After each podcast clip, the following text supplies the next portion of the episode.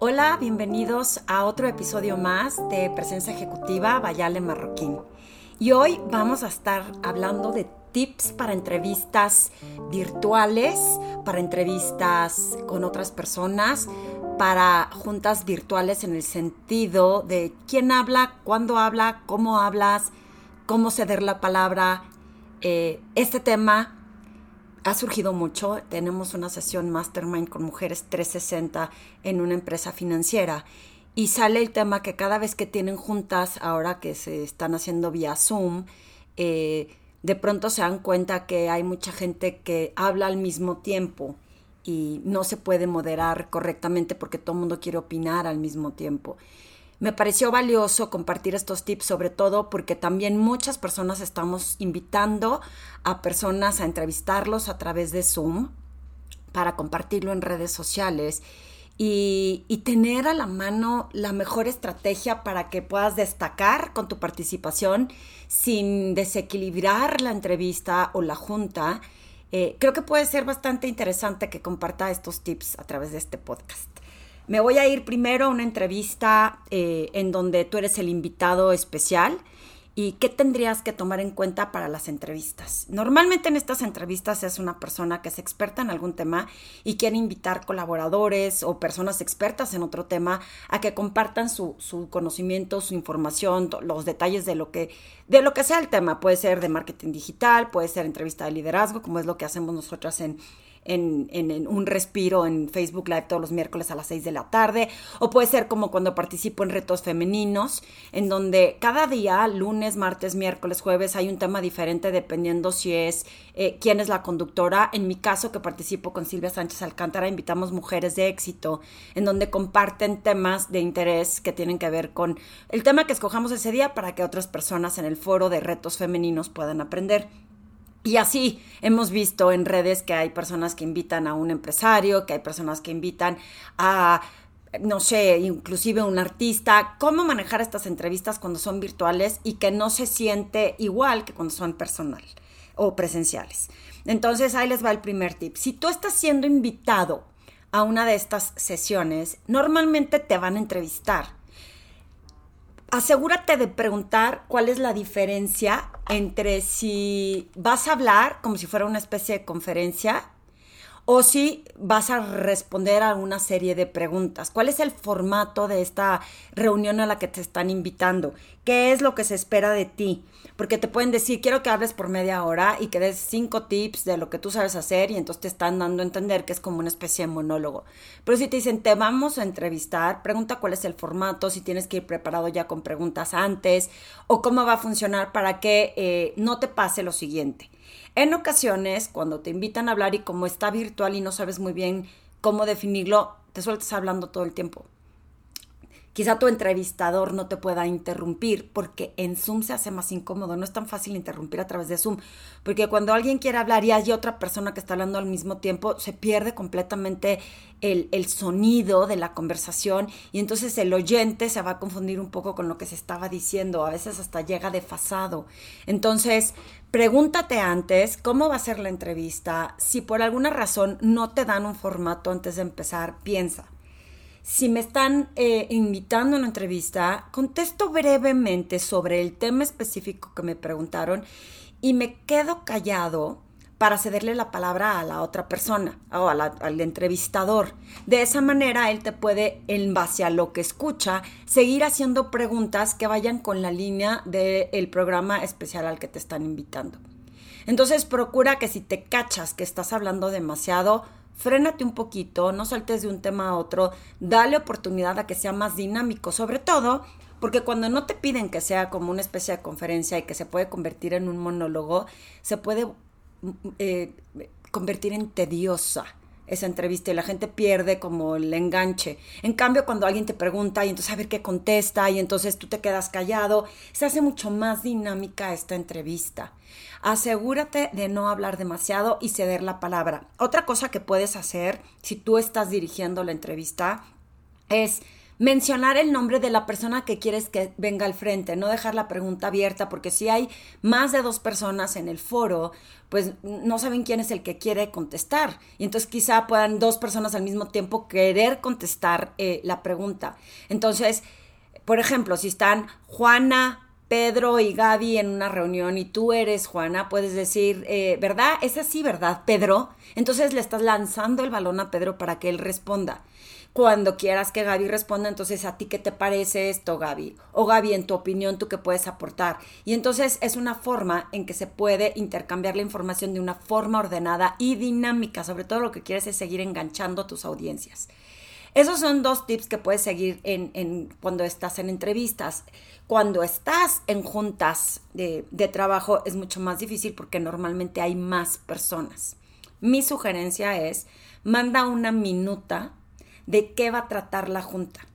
En esta junta vamos a explorar este tema, estos tres proyectos, estas soluciones. Solicito que nombres puntuales traigan tanta información y tendrán 10 minutos para exponer. exponer. Como bien saben, es difícil manejar estas juntas virtuales cuando todos quieren opinar, por lo que les voy a pedir de favor que cuando tengan una observación, ya sea que levanten su mano y esperen a ser nombrados o que manden la pregunta por chat y va a haber un espacio para moderar la pregunta eh, en este momento.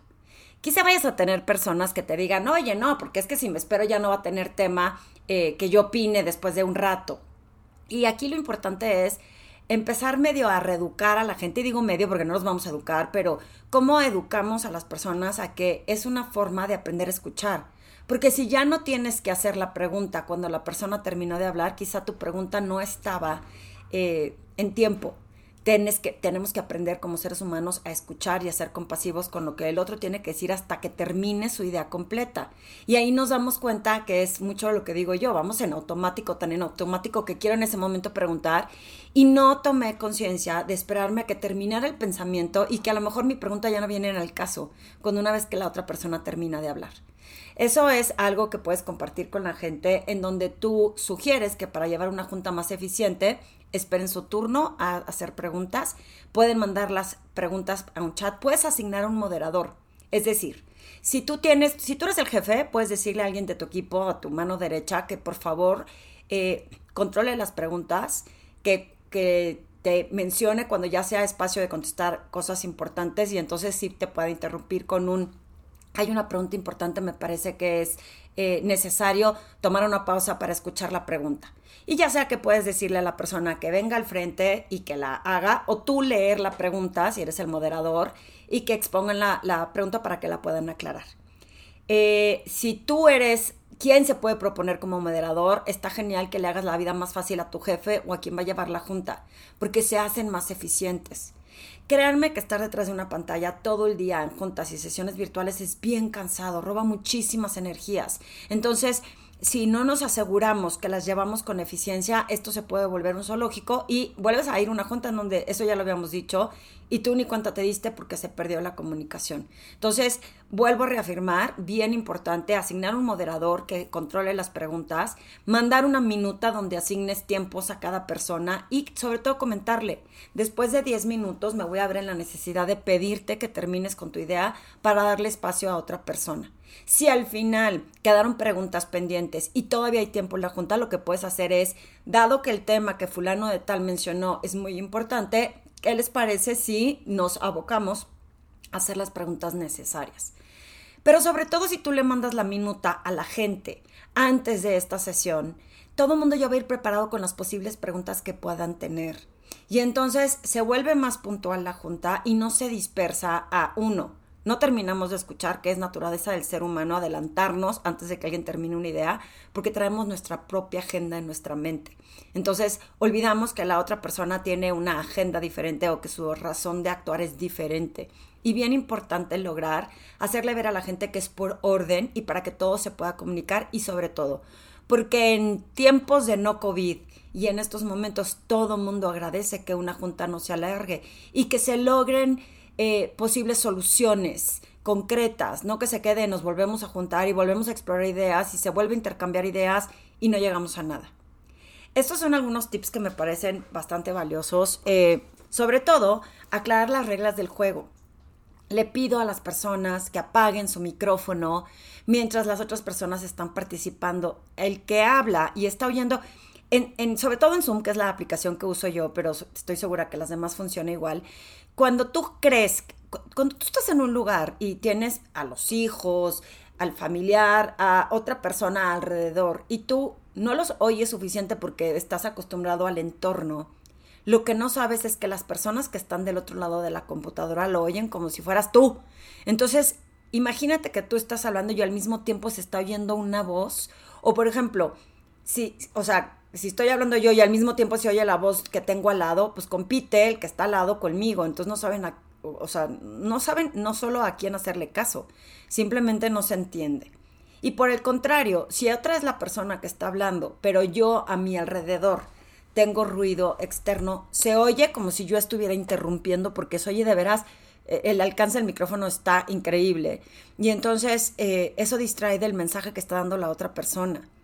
Eh, es una parte como de civilidad, asegurarse que quito el micrófono y que no interrumpo cuando tengo ganas de hablar, sino que o levanto la mano o mando un mensaje para hablar. Hay personas que han comentado que como que me tengo que esperar, eh, se me va la idea y luego si quito el micrófono se me olvida que lo tengo apagado y hablo como loco te voy a insistir en que tengamos conciencia de estar tan presentes que si estás presente en tus cinco sentidos, en tu cuerpo, en tu alma, en tu mente, para hacer que las cosas sucedan, te vas a acordar que quitaste el micrófono. Pero si por automático estás nada más pensando en lo que tienes que decir, pues obviamente no te acuerdas que quitaste el micrófono. Y no debe ser algo molesto, todo como alguien te va a decir, levanta el audio de tu micrófono y lo levantas y se acabó, no pasa nada, tampoco te roba esos microsegundos de no haber dicho algo en el impacto de tu mensaje. Estos son los temas en los que yo sugiero que puedas hacer mucho más eficiente, tanto una entrevista eh, a la hora que te invitan Acuérdate de tomar pausas, acuérdate de darle espacio al entrevistador para que te haga las preguntas que tenía planeadas o las que son relevantes. Sobre todo, nosotros que hacemos un Facebook Live, de repente hay gente que quiere preguntar. Entonces, si el entrevistador, el entrevistado, perdón, no hace pausas, es bien difícil interrumpirlo para decirlo y hay alguien que quiere que aclares esta pregunta. Entonces asegúrate de hacer pausas, de detener tus pensamientos, de dar una idea por una. Y en las juntas virtuales hagámosle la vida más amena a aquellos que estamos trabajando de forma virtual y que se vuelve esto todo un reto. ¿Cómo podemos hacerle la vida más fácil a los demás? Y el que le hace la vida más fácil a los demás es aquel que está posicionado como una persona que sabe conectar, que conecta con emociones, que está consciente del impacto que tienen sus acciones en otros y que por ende su liderazgo se reflejado de mejor forma. Si te gustó este podcast, compártelo con todos aquellos que necesitan tips para llevar a cabo estas entrevistas y juntas virtuales. Si tienes más dudas o algún reto en específico de cómo llevar a cabo esta parte de moderador, de cómo silenciar a los participantes, de cómo ser el único que tenga un video al frente para que no se distraigan, métete a configuración. Yo solo sé usar Zoom y sé que hay muchísimas más aplicaciones, entonces no me gustaría este podcast solo dedicarlo a eso, pero si tienes dudas de Zoom, mándame un correo y con mucho gusto te resolvemos lo que hemos aprendido nosotros en estas series y sobre todo si crees que este podcast le puede servir a algún colega, algún compañero que les dé tips para cómo manejar una mejor entrevista, una mejor junta virtual, compártelo por favor. Espero que esta información te haya sido de utilidad y tus comentarios me los puedes mandar a ale.alemarroquín.com o en mis redes sociales. Todos los mensajes los contesto. Muchísimas gracias y gracias por escucharme.